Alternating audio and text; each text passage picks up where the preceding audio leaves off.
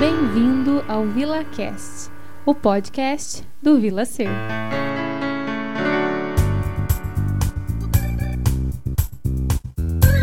Olá, bem-vindos a mais um VilaCast. E hoje o nosso episódio é especial, em homenagem ao Dia dos Pais, e eu estou aqui com uma pessoa muito querida, muito presente em minha vida e que sempre está assim nos bastidores, é, me ajudando, torcendo por mim, trabalhando comigo, mas sempre nos bastidores. É, hoje eu estou aqui com meu esposo, William Cáceres. Ele é advogado, já já vou falar para ele se apresentar para vocês. E quero introduzir assim, falando que eu e o William nós estamos juntos há 14 anos. 14 anos, não, 15 anos nós estamos juntos e casados há 10. É, nós temos três filhos. E hoje a gente decidiu conversar com vocês, como ele é advogado, e o intuito do nosso VilaCast é sempre agregar informações, conhecimento, é, no, no, sentido do desenvolvimento humano, é, a gente decidiu conversar sobre uma das áreas que o William atua, que é o direito de família, pensando no Dia dos Pais. E também vou convidar o William a falar um pouco da experiência dele como pai, porque ele é um companheiro muito maravilhoso e um pai maravilhoso também. Então vai ser legal assim escutar a experiência do William. Então, amor, William Cáceres, seja bem-vindo ao nosso VilaCast. Hoje você não está nos bastidores, está em cena ao meu lado.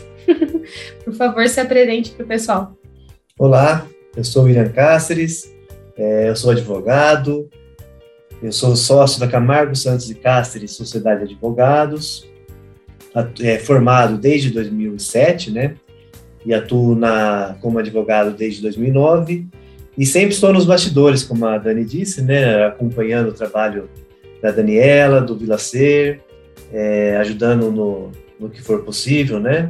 Não só, não só acompanhando e ajudando, mas trabalhando bastante. Trabalhando também. Ele trabalha muito é, com o Vila Ser, viu, gente? Contribuindo do, do, do, que eu posso, né? Sim, muito. E, e hoje é um prazer estar aqui é, conversando com a Dani para falar um pouco da, da vida, do, de ser pai, é, da advocacia, é, e falar, conversar um pouco. Sobre o que sobre duas coisas que te constituem, né? A advocacia e a paternidade, né? São duas coisas que, que dizem muito de você. Isso, família, né? Sim, sim. Então vamos lá, vamos, vamos começar esse, esse bate-papo. Então, a primeira coisa que eu vou perguntar para o William, assim, gente, é sobre é, dentro do direito de família, é, algum, algum assunto você fale um pouquinho sobre os assuntos que existem dentro do direito de família e o que o que você enquanto advogado, assim, coisas que possam às vezes para você parecer muito simples, mas que você imagina que para as pessoas seja muito importante que elas saibam.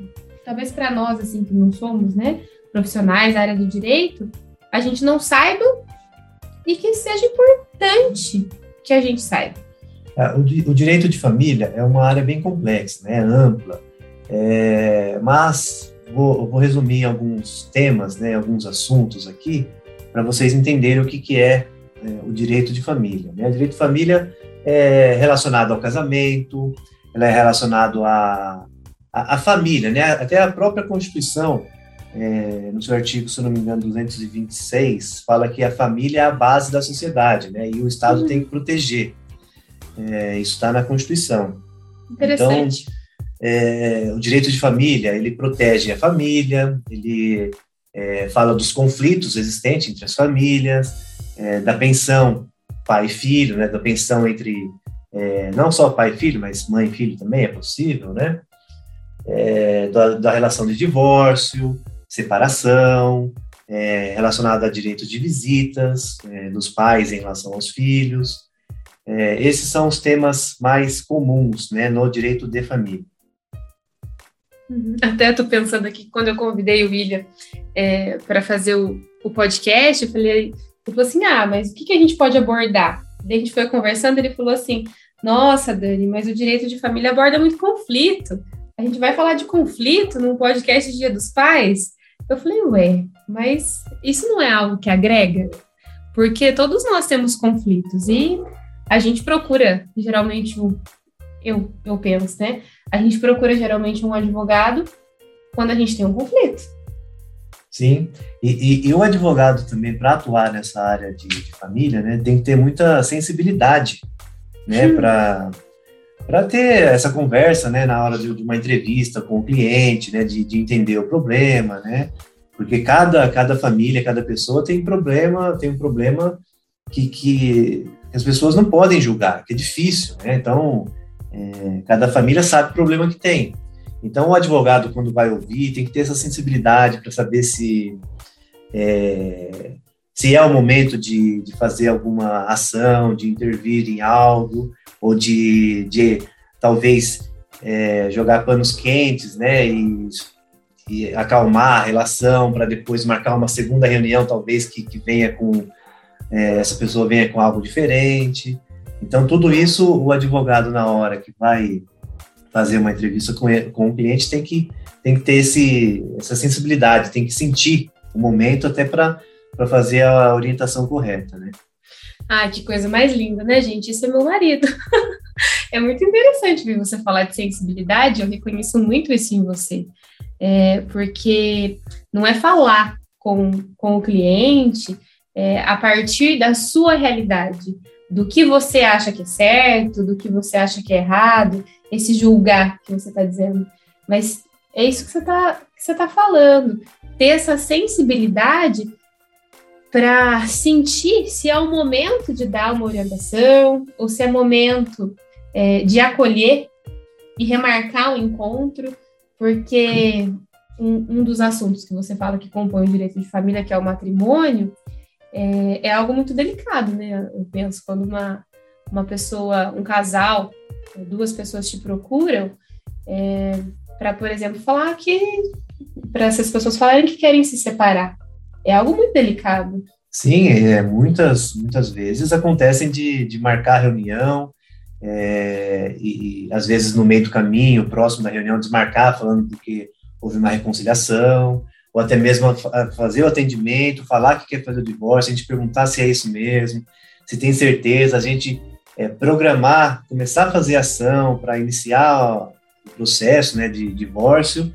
e a pessoa desistir, falar que não, que não é isso, porque se se arrependeu dessa, dessa atitude, reconciliou, e isso no escritório especialmente a gente apoia, né, incentiva, né, porque a, a gente incentiva que as pessoas fiquem juntos, juntas, né, as pessoas têm que ficar juntas, lógico, desde que haja respeito, a gente tem que ter, como eu disse, né, esse sentimento, essa sensibilidade, né, então a gente apoia isso.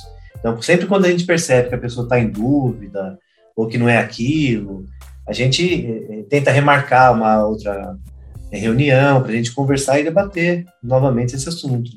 É, e não que há, e não que haja uma, um julgamento de que as pessoas não possam se separar.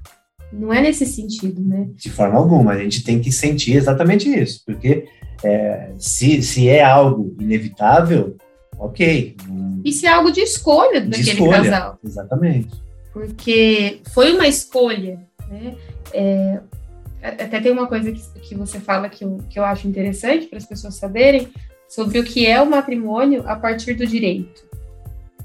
É, você fala, quando a gente é, conversa. É isso mesmo, porque assim, é, o casamento, né, é, pro direito, nada mais é do que um contrato. Então, quando as pessoas é, elas resolvem casar, é, elas estão celebrando um contrato.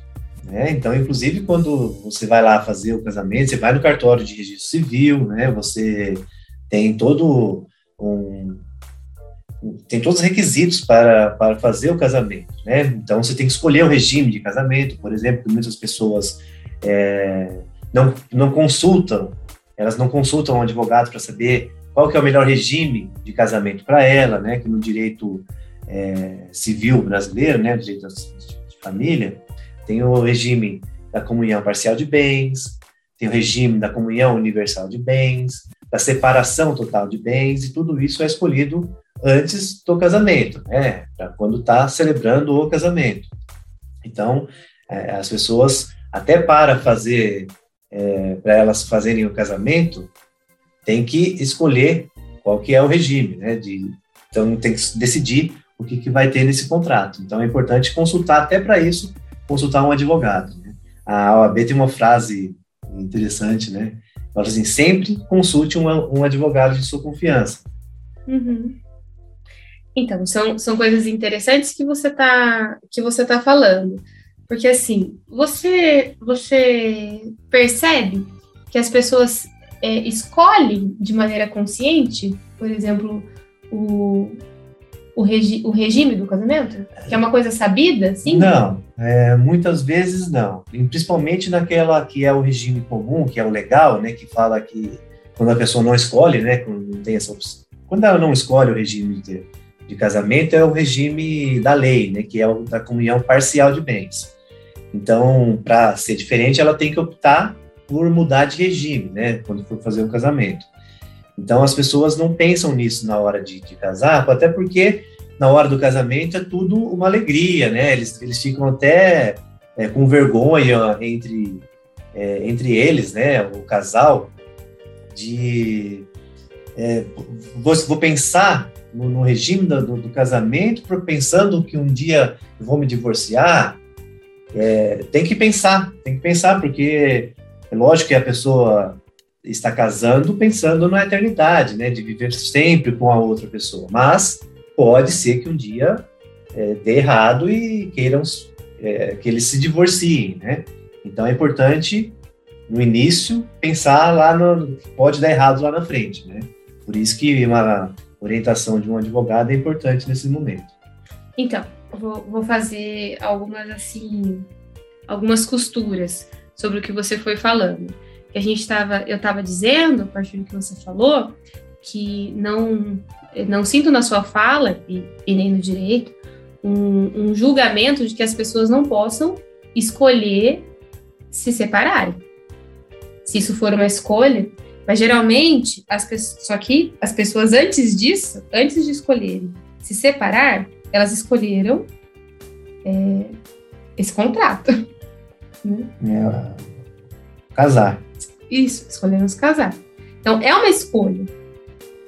É, e é algo importante. Esse contrato é um contrato importante, é onde é um contrato no qual a gente fala, olha, nós decidimos compartilhar uma vida. Isso independente se tem, se tem filhos, se não tem filhos, mas quando tem filhos também é algo a se pensar. Não também no julgamento de que quando a gente tem filho a gente tem que ficar com a pessoa o resto da vida. Né? Não é desse lugar que a gente está falando. É, mas Deixa eu, eu fui pensando algumas coisas aqui. Eu estava falando disso, né? Do conflito. Então, quando as pessoas elas chegam nesse momento em conflito, querendo se separar, e você tem essa sensibilidade de, olha, é, não necessariamente falar isso para a pessoa, mas de sentir se é momento de acolher, se é momento de, de aguardar, né? É, tudo é uma questão, é, não tudo, mas as pessoas estão ali falando de escolhas e muitas vezes elas vêm para o advogado em um momento de conflito. Só que você também está dizendo que quando elas vão se casar, elas estão apaixonadas, todas felizes, e até para evitar um, um, possível conflito, nossa, mas você vai casar comigo e já está pensando em se separar? Elas não pensam.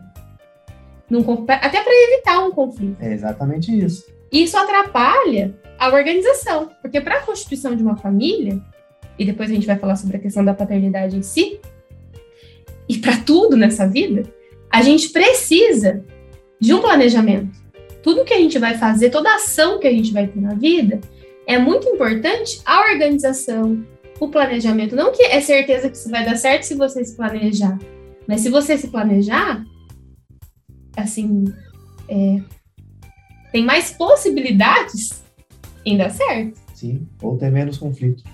Exato. Então, olha que interessante. A gente está falando a partir do matrimônio, do direito de família, que as pessoas, por evitarem tanto conflito, acabam, muitas vezes, entrando em conflito. Exatamente. E daí eu faço uma associação com a minha profissão, que o paciente, assim como as pessoas não te procuram é, de maneira preventiva, e eu estou entendendo que o seu trabalho também tem uma ação preventiva. Bastante.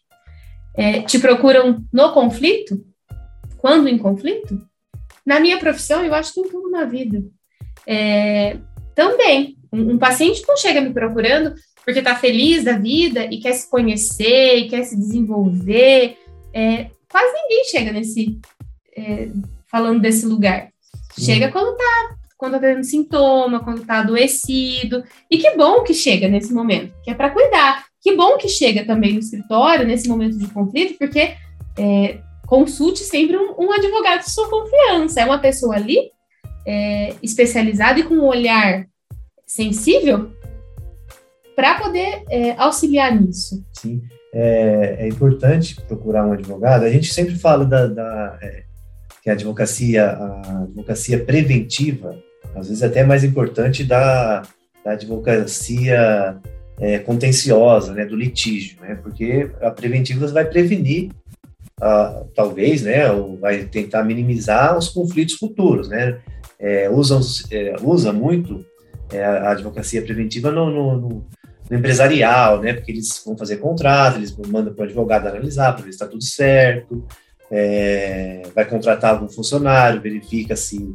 se as cláusulas do contrato estão corretas, estão ok, mas na, no direito de família também é, é possível fazer essa prevenção, essa advocacia. Importante, importante.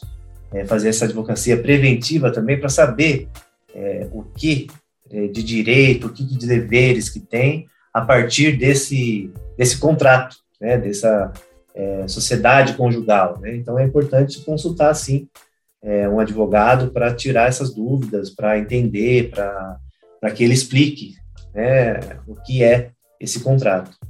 Sim, e que isso é, não precisa querer dizer que a pessoa está casando pensando em se separar ou pensando em quando se separar o que vai acontecer, mas que ela está se casando é, é de uma maneira organizada, se planejando para que se vier acontecer algo que isso possa ser cuidado, né, de uma maneira assim mais saudável possível. Sim, é, e eu falei também, né, que o advogado tem que ter sensibilidade de às vezes é, é, recuar, né, com o cliente e marcar uma segunda reunião, mas é lógico que tem situações que o advogado tem que atuar de, de uhum. maneira mais, mais rápida possível, né, que às vezes tem uma, uma situação de emergência que a pessoa precisa sair da casa, precisa ter uma separação de corpos, é, dependendo da situação, então tem que, tem que atuar de maneira mais, mais forte, né, mais rápida.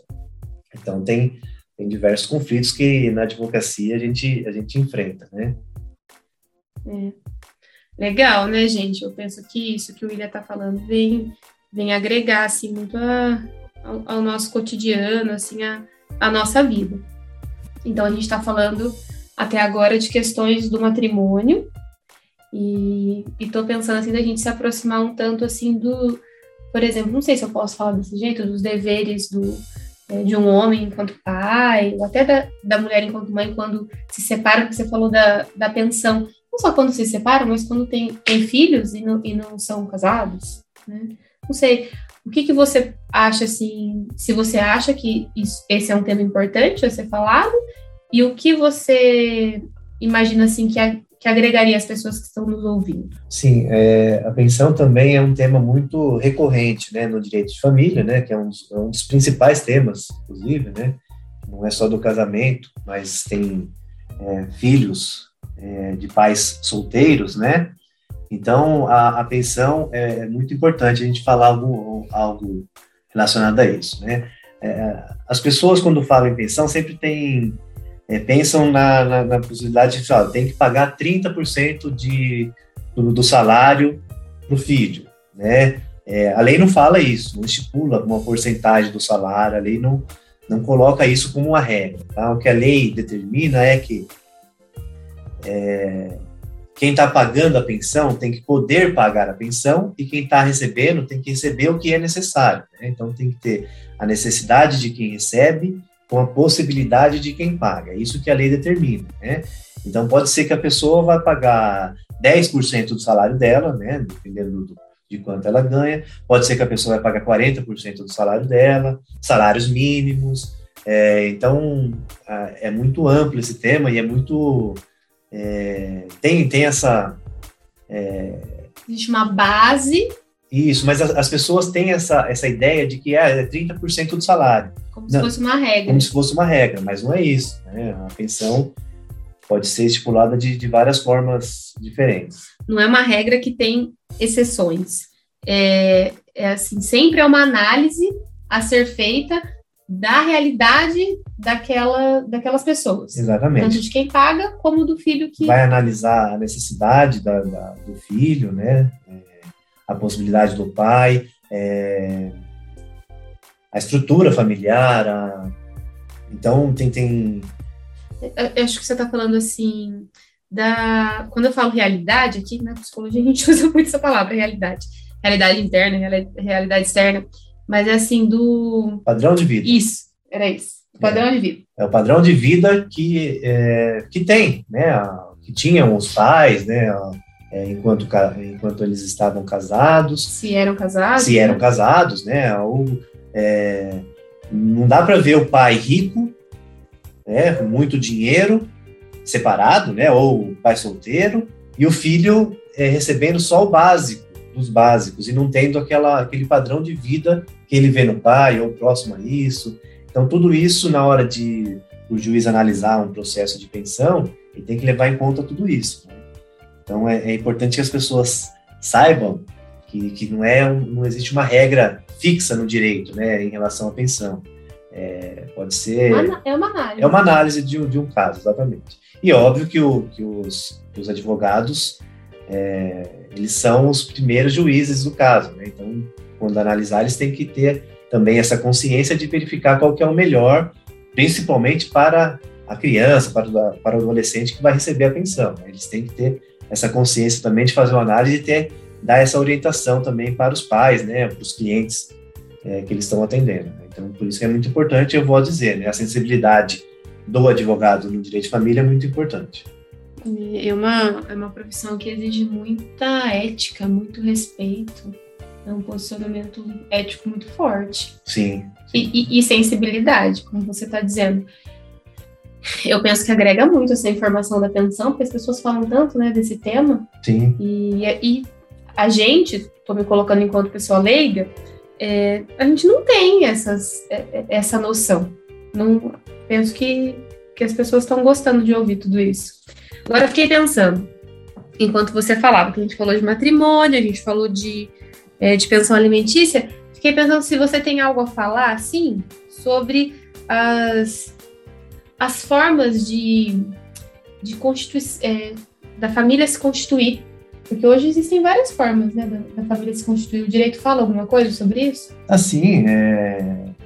inclusive tem até direito das famílias, né? Não só direito de família. E das famílias são várias, vários tipos de família, né? Tem é, família é, homem com homem, família mulher com mulher, a família não necessariamente é, com casamento, mas vivendo em união estável, né? Então é, tem várias várias possibilidades. Né? Então o direito regula tudo isso, sim. É, e é um tema bem é, e complexo também, né? Exatamente. Porque são, são diversas, cada vez mais diversas as formas de, de uma família se configurar, né? Até a nossa família não é uma família tradicional, né? Não. a nossa família é uma forma, uma forma diferente, porque, é, como eu falei para vocês, nós estamos juntos há 15 anos e nós temos uma filha de 16. porque quando eu e a gente começou a se relacionar, eu já tinha a Júlia. Então, é uma família diferente também, é, né? É, já comecei, a, quando comecei a namorar com a, com a Dani, é, já ganhei esse presente, né? Então já veio a Júlia de, de presente, né? Aí depois veio o Henrique, é, que hoje ele tá, vai, vai completar seis anos. A Júlia tem 16, né? Vai, vai fazer, fazer, também. Vai fazer 16, o Henrique vai fazer seis, e a Ana agora, é, mês que vem, também faz, é, faz um ano. Então, que a gente está a gente tá gravando esse episódio é, próximo ao, ao Dia dos Pais do, de agosto de 2021. E os nossos filhos fazem todos. É, o Henrique faz agosto e a, e a Ana e a Júlia fazem em setembro, inclusive no mesmo dia. Elas nasceram, tem um intervalo de 15 anos entre a mais velha e a mais nova. E a Ana escolheu aí o dia da irmã mais velha para nascer, dia 2 de setembro. e é muito bom, né? Eu tenho essa experiência de pai que eu acho fantástica, né? Eu sempre falo para os meus colegas, né, para os meus amigos que não têm que não têm filho, né? É, que, que não dá para saber como é que é um, um, amor, né? Depois que você tem um filho, que você, nossa senhora, é muito muito diferente, é muito gostoso, é muito é muito emocionante mesmo ter filho, né? É um amor diferente. É um amor diferente, é uma experiência muito legal. Lógico que eu tenho, eu sei que pessoas, tem várias que não, não querem ter filhos, né? Várias pessoas que não querem ter, mas é, eu, minha experiência como pai é muito muito legal, muito gratificante, muito emocionante. Eu adoro ser pai. é, isso que você falou é muito interessante, diz esse respeito, porque tem que fazer sentido. Sempre quando eu falo, eu também falo da maternidade, que faz muito sentido para mim, mas eu sempre quando falo sobre a maternidade, eu falo que eu tenho muita consciência e respeito é, de que para mim faz sentido e para outras pessoas pode, pode ser que não faça. E que tudo bem, o importante é a gente fazer, tudo, tudo bem querer ter filhos, tudo bem não querer ter filhos, que o importante é sempre a gente é, constituir a nossa vida de uma maneira que faça sentido. E para nós, é, a, a parentalidade, né, ser pais, faz muito sentido. Sim, é muito, muito gostoso, muito legal. Adoro. e a gente tem uma experiência, né, William, de. Isso eu também sempre falo, hoje estou falando com você. A gente tem essa experiência de ter filhos em idades muito diferentes é, ao mesmo tempo. É, exatamente, estava pensando exatamente isso, né? Que tem. A gente tem a adolescente, né? É, 16 anos, vai completar 16 anos, a criança, né? Inclusive, puxando para o assunto aí também do direito, né? É, criança até 12 anos, né? E adolescente a partir dos 12. Então a gente tem adolescente, tem a criança e tem a bebezinha, né? Então a gente tem as três fases dentro de casa. Né? É muito legal. Muito legal e muito muito bagunçado ao mesmo tempo também, né? Em certos dias, né? Então, Sim, porque assim. É vivo, né? Gostoso. É, é, porque ao mesmo tempo que tem coisas que são mais fáceis, porque os mais velhos ajudam a pequena, né? Cada um da sua na, da sua forma. Então, é diferente de quem tem, por exemplo, filhos muito próximos, com um ano de, de diferença, né? Dá uma intensificada ali naquelas, naquelas demandas, deve ser bastante difícil também. Imagina. Então, isso para a gente é fácil, porque é, o que a Ana demanda de cuidados, o Henrique demanda outro tipo de cuidado e a Júlia demanda outro tipo. Então, não intensifica aquele, por exemplo, é, dar banho né? a gente dá banho na Ana, né? O Henrique já tem uma independência e a Júlia, claro, tem independência dela. Porém, é difícil lidar com demandas tão diferentes ao mesmo tempo, Também, não é? Exatamente. É uma que sai agora, agora pandemia não, mas é, saía para ir para o shopping, né? Então tem que buscar às vezes à noite. É, o filho que tem que pôr para dormir mais cedo. Então. São... Uma bebê que às vezes acorda de madrugada. Exatamente. Então são demandas realmente diferentes e, e tudo ao mesmo tempo. Eu falo, você tem essa impressão? Eu falo que às vezes eu preciso. Parece que eu desligo uma chavinha da demanda de um para ligar a chavinha de outro, que é outra estação, né? Porque é uma idade completamente diferente. E uma outra coisa que eu estou pensando aqui que é, é, legal falar, né, que é ter, é ter filhas, né, e ter filhos, né, o quanto que isso exige também da gente, né, nesse mundo, educar, né, tanto mulheres quanto homens, né, o quanto que a gente precisa sempre, isso que a gente estava falando da profissão, porque assim, é, eu não conheço, né, outras profissões, mas a sua e a minha, que a gente tem mais proximidade, são profissões que exigem muita sensibilidade, exigem, exigem ética, estudo, estudo e respeito. E eu penso que isso ajuda a gente a ser pai e mãe mesmo. Com certeza. Porque para educar os filhos, né, o quanto que a gente sempre precisa estar tá cuidando da gente, né, do, é, da questão do respeito, porque o preconceito, por exemplo, é algo que, que nos atravessa. A gente luta é, para se desconstruir de uma história que nos atravessa. E quando a gente tem um filho, ou dois, ou três, é, a gente sempre está sendo exigido de rever isso na gente. Né? Sim, interessante. E a gente ganha muito com isso. Mas não é uma tarefa fácil. Acho que é isso. Você quer falar mais alguma coisa para o pessoal? Não, eu quero agradecer é, participar do podcast, do VilaCast. É muito legal. É, escuto todos, participo, né, como disse, nos bastidores. E um prazer estar aqui gravando hoje. Espero que vocês tenham gostado. E é isso. Eu também quero agradecer, gente, por vocês mais uma vez estarem aqui com a gente. E quero agradecer muito a você, William, por tudo. Né? Por ser esse companheiro que você é, por é, estar comigo junto com os nossos filhos. E quero te parabenizar pelo Dia dos Pais. Feliz Dia dos Pais. Obrigado. Muito legal. É isso, gente. É, daqui 15 dias eu volto com mais um convidado, sempre muito especial. Então, aguardemos a nossa próxima viagem pelo VilaCast. Um abraço!